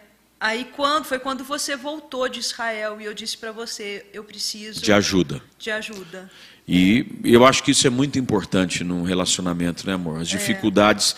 porque uma coisa muito legal num casamento, para ele dar certo, é não ter vergonha de expor as suas fraquezas. O texto do livro do Gênesis que diz que ambos estavam nus no jardim e não tinham vergonha um do outro, não é só nudez física, é a nudez da alma, né? É, é dizer, olha, eu não estou legal. Eu estou triste. Eu estou triste. Eu estou chateado. eu estava muito triste. É, e a gente sempre teve essa liberdade, né, amor? É. Eu, quando eu não estou bem, eu não tento ser bancar de super-herói com ela. Falar, amor, eu não estou legal, estou triste, estou chateado, aconteceu isso. É, eu conto, vou contar um pouquinho nesse livro de Não Mais Escravo do Medo, que está saindo, é, de uma experiência vivida durante a pandemia. De que eu entrei num, num ciclo perigoso de medo, de ansiedade, por conta de tudo que estava acontecendo, até que um dia eu cheguei e falei para ela: eu não estou legal, eu estou precisando de ajuda, eu estou precisando vencer esse momento, está começando a, a, atrapalhar a minha vida, o relacionamento em casa, o ministério, a maneira como eu me relaciono com os outros. Eu me vejo e eu já não sou mais eu. Lembra? Uhum. E ela disse: Não, nós vamos vencer isso junto, peraí, nós vamos junto, e a gente busca ajuda, e a gente orou junto.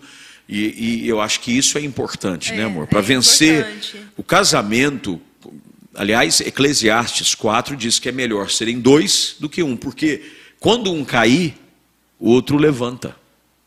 Um cai, o outro levanta. É. É, o casamento, às vezes, um está de pé, o outro quer derrubar. Não, o casamento não é um para derrubar o outro. O casamento é para se um cair, o outro vem e o levanta. E é. isso sempre foi e muito legal foi. Na nossa, e... no nosso casamento, né, amor? Só que eu, eu me senti assim, uma pessoa. Eu acho que é aquela questão da pessoa pública, né?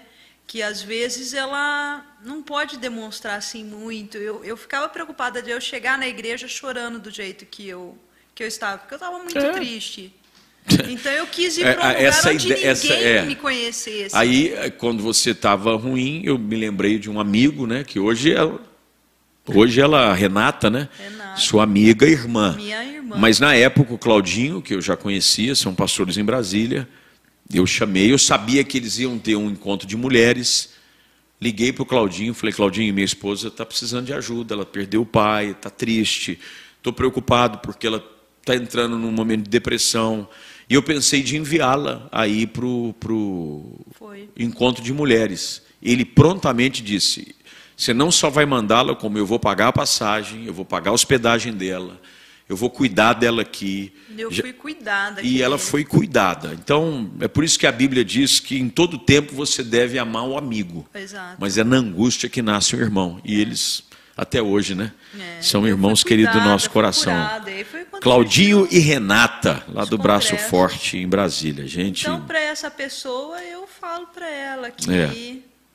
o poder de Jesus cura qualquer. qualquer amor, dor. mais uma pergunta aqui. Como é que cada um definiria o outro? Como? É, como é que você me definiria? Olha lá, irmão. Não pode falar a verdade. Não, eu estou pensando. Como que eu te definiria? É, Como meu amigo. seu amigo. Meu amigo, meu, É. meu parceiro, meu companheiro, meu namorado, Hum. meu amante. Hum. É. É, eu, eu defino a Ana assim também. A Ana é minha. é, como a Bíblia diz, ela é minha companheira. A Bíblia diz que quando a mulher é formada do homem, Deus diz que dar-lhe-ei uma companheira que lhe seja idônea. E a Ana é isso. Ela é companheira e idônea. E eu acho que o, o ponto principal da mulher para um casamento feliz é isso. Ela precisa ser companheira e ela precisa ser idônea. Ela, e a Ana é isso. Ela é companheira, idônea. A- nós gostamos de conversar. Nós estamos aqui a uma hora e vinte. A gente gosta de conversar. E se deixar, vira minissérie da Netflix, aqui a conversa. Porque a gente gosta de conversar, a gente gosta de estar junto um do outro. Porque há essa cumplicidade, há esse companheirismo. E é interessante que às vezes alguns amigos nos convidam para viajar junto. E por incrível que pareça, nós gostamos de ficar nós dois. A gente se diverte junto, a gente ama estar junto por conta desse, dessa cumplicidade, irmão, né, desse companheirismo. É, uma pergunta aqui da Ana Paula, sua xará. Vocês dois sempre concordam em relação à educação das filhas? Não. Porque geralmente o pai é severo e a mãe é mais protetora. Acho que nunca teve problema, a gente conversa não, antes. A gente conversa. É. Primeiro é que não existem segredos É. entre nós dois para nada. Nada. Nada. Não há nada na minha vida que a Ana não saiba. Não há nada na vida da Ana que eu não saiba. É. De vez em quando tem aquele cerca Lourenço porque ela é um pouco mais reservada. Eu já sou mais mala aberta. Eu minha vida é assim, meu celular está na mão dela, fica o que quiser, não tem nada. Não, existe nada. E quando diz respeito à, à criação dos filhos, né, amor? A gente é bem. Se tem alguma coisa acontecendo, ela vem me falar e a gente fala, vamos orar, Não, e as vamos conversar. É. E as meninas nunca nos deram trabalho não, e as também. meninas também É. foram criadas também sem esse peso. Sem né, esse amor? peso. Nós nunca Não. impusemos sobre elas o peso de serem filhas de pastor, de serem netas de um pastor, nada. Tanto é que servem na igreja, vivem as suas dificuldades como qualquer criança. Eu acho que não existe nada mais massacrante para uma criança do que impor sobre elas responsabilidades de um adulto, né? um peso. Deixa a criança ser criança, Eu deixa o adolescente ser quando- adolescente. Quando elas entraram no Jaime, a nossa briga é que elas fossem tratadas iguais. Eu nunca entrei em nenhum ambiente dizendo, ou fazendo prevalecer, É. é, sabe de quem ela é filha, sabe, nunca, Não. nunca. Elas estudam na escola que pertence né, ao Jaime Kratos, que foi criado pela igreja, hoje a igreja é mantenedora, mas minha mãe era diretora durante muitos anos, nunca nós fizemos prevalecer, porque a nossa ideia, ela- vocês são iguais a todo mundo, Exato. não tem diferença Então, nenhuma. não... É, a gente nunca criou essa situação. Porque aí tem uma, uma pergunta aqui que é falar sobre criar as filhas de acordo com os ensinamentos de Deus. Por ser um lar pastoral, é mais fácil? Quais os desafios? Eu não sei se o lar pastoral é mais fácil, pode ser mais difícil. É.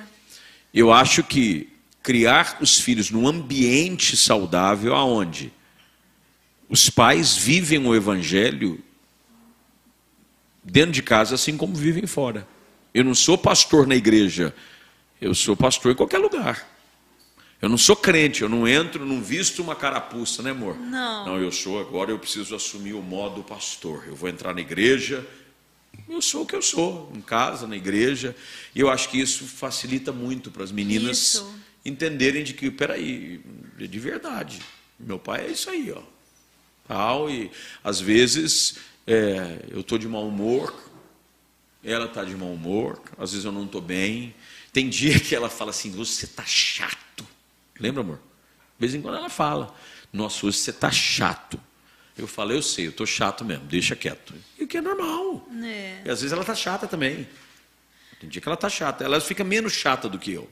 Mas Eu quando acho que também nós sempre demonstramos para as meninas também o amor pela igreja, né? Sempre. É, isso é muito importante. Isso é muito Você tocou num ponto importante.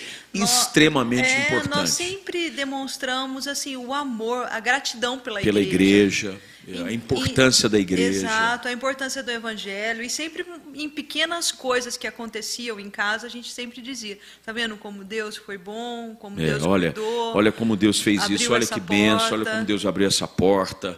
É, em todas as coisas a gente sempre tem uma, uma, uma oração de gratidão. Exato. Isso é importante. É. Às vezes as pessoas criam dentro de casa um ambiente de oração para petição. Não, tem que ter também oração para gratidão. Exato. E isso vai caminhando. Amor, nós temos que parar, porque se a gente não parar. parar, nós vamos ficar aqui até o sol raiar. Sério? Mas eu queria que você, antes de, de a gente terminar. Você falasse um pouquinho sobre é, as pessoas que estão em casa, sei lá, uma palavra de encorajamento para as mulheres, para esposas que estão às vezes passando um momento de crise no casamento, de dificuldade. O que, que você acha que podia ajudá-las? Ah, eu acho que a mulher ela tem que lutar pela sua família, tem que lutar pelo seu casamento. Às vezes a gente olha uma família chegando na igreja, toda arrumada, e acha que ali só tem alegria, né? Mas não é, não é isso. Toda família tem o seu desafio, toda família tem a sua luta. Criar os filhos é uma luta, é você abdicar de muita coisa. Então, invista no seu casamento, invista na sua família, na sua casa, no seu relacionamento com o Senhor, que eu acho que é o mais importante. A mulher ter um verdadeiro relacionamento com o Senhor. É. Porque- A mulher sabe edifica a casa, Porque né? ela pode. Mulher que é, ama Deus, que serve a Deus, Exato, faz a diferença. Ela pode ser curada e ela curada, ela pode curar a família toda. Ela pode mudar a família toda. Uhum. E às vezes a gente acha que fica falando, falando, falando, e o próprio exemplo da mudança da pessoa já faz uma transformação na família. Porque é, é, a- a- às vezes a gente quer que o outro mude, né? É. O outro precisa mudar, mas ao mesmo tempo a gente precisa mudar. E isso foi comigo. Quando eu voltei desse congresso, eu havia sido mudada. Eu decidi mudar. Então, com as minhas mudanças, eu pude ver muitas coisas na- dentro da minha casa, Uhum. dentro do meu relacionamento com você e na criação com as meninas. Nas meninas. Então é muito importante isso. Porque Graças eu, a Deus. é- Eu, falo por mim, né? Eu falo por mim. Eu acho que depois do dia em que eu permiti com que o Senhor Jesus curasse as minhas feridas, as minhas inseguranças, os meus medos, eu, eu pude ser uma outra Ana Paula. Eu pude entender que Ele também ia me ajudar a lutar pela minha família, que Ele ia me ajudar a lutar pelas minhas filhas. E é o que eu faço Amor, todos os dias. só para terminar, uma pergunta. Perguntar se você é ciumenta. Sou, É? sou. É, você é ciumenta mesmo. Eu sou ciumenta. É. Com tudo, né? É. Mas faz parte. Às vezes a Ana pergunta, você não tem ciúme? Eu tenho ciúme, é cada um às vezes de, de um jeito, de um né? jeito, né? Mas ela é mais ciumenta que eu. É. Gente, a gente vai ficando por aqui. Ah, eu, eu Pedindo- queria. Posso falar uma coisa? Pode, também? claro. Você manda aqui, amor. Que isso? Só não vai cantar, por favor. Não, É. eu não vou cantar, não. Eu não vou cantar. Eu, Não. eu... Você quer fazer um dueto? Oh, a gente pode fazer. Eu topo. Eu queria dizer o seguinte, que no dia do, do pastor, lembra? Do, do seu. Não foi o dia do pastor, foi o dia do. Do seu aniversário de É, de aniversário de ministério. ministério na igreja aqui. Agora em outubro, mês passado. Isso, foi o mês passado. E eu queria, assim, é, agradecer a forma como nós fomos recebidos É na INCC. É, com um carinho muito grande. É. Aquele, aquele dia foi algo assim que ficou marcado no meu coração, a gratidão pelas pessoas. É. E de ver que num período tão difícil, a, a, a mão do Senhor esteve, este, estava sobre essa igreja, fazendo com que ela se expandisse para diversos lugares. E a forma como o povo nos recebeu aquele dia foi uma coisa assim tão gratificante para mim. Foi mesmo. E eu queria, eu queria ter dito no dia, mas eu não, não, não consegui, mesmo porque eu acho que ia ficar até meio chato eu, eu pedir o microfone. Deixa eu dar uma palavra. Dar uma É. palavra. Então eu queria agradecer É. o carinho da igreja. É verdade. E eu queria agradecer o carinho da INCC, porque aqui foi onde eu me converti. Batizou. Aqui foi onde eu me batizei. Aqui foi onde casei. Minhas filhas foram Consagradas. consagradas aqui. E Batizadas. Batizadas. E hum, foi aqui que eu tive uma das orações mais difíceis e a igreja orou comigo. E, e hoje ver a quantidade de, de pessoas servindo e frequentando a igreja naquele dia me, me impactou muito, me fez muito feliz. E eu olhei assim e falei: Nossa, eu cheguei aqui uma menina que procurava assim um, um buraco que precisava ser preenchido por Jesus. Cheguei quebrada, né? Então foi assim uma mudança que o Senhor fez tanto na minha vida e de repente estar ali naquele altar e olhando É. tudo isso foi assim uma coisa que me emocionou muito. Então eu tenho uma gratidão muito grande Pela pelo igreja, povo, é. Nós por- somos- pelo seu rebanho. É. Eu amo as pessoas e eu queria demonstrar Uhum. esse carinho que eu não demonstrei esse dia e agradecer à igreja É. por tudo que ela já fez por nós, né? É verdade. Eu Ah, sou nós, muito bem, grata a- é, nós somos fruto da bondade de Deus através das pessoas. E a graça de Deus se manifesta através da igreja central na nossa vida. E eu, se for falar aqui, eu sou totalmente grato porque eu nasci dentro do evangelho, dentro de um lar pastoral, boa parte da minha vida dentro dessa igreja. E que bom é a gente poder contribuir de alguma forma por tanto que tem sido feito na nossa vida. Deus abençoe vocês, uma boa noite. Me ajuda depois, compartilha aí o podcast com alguém, ele vai estar disponível. Copia o link, manda para a pessoa, casais que estão precisando de uma palavra de ânimo, de incentivo, de encorajamento. Você sabe que você pode salvar o casamento de alguém ou o seu próprio casamento, ouvindo essa nossa conversa, entendendo de que Deus tem planos para a sua vida. E a gente amanhã celebra 19 anos de casamento. Até aqui o Senhor tem nos ajudado. Beijo, amor, te amo.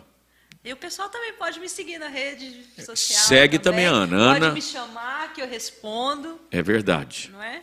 E E tô aí. Ana V. Ana V. Boutique. Boutique. Beijo, Deus te abençoe. Boa noite.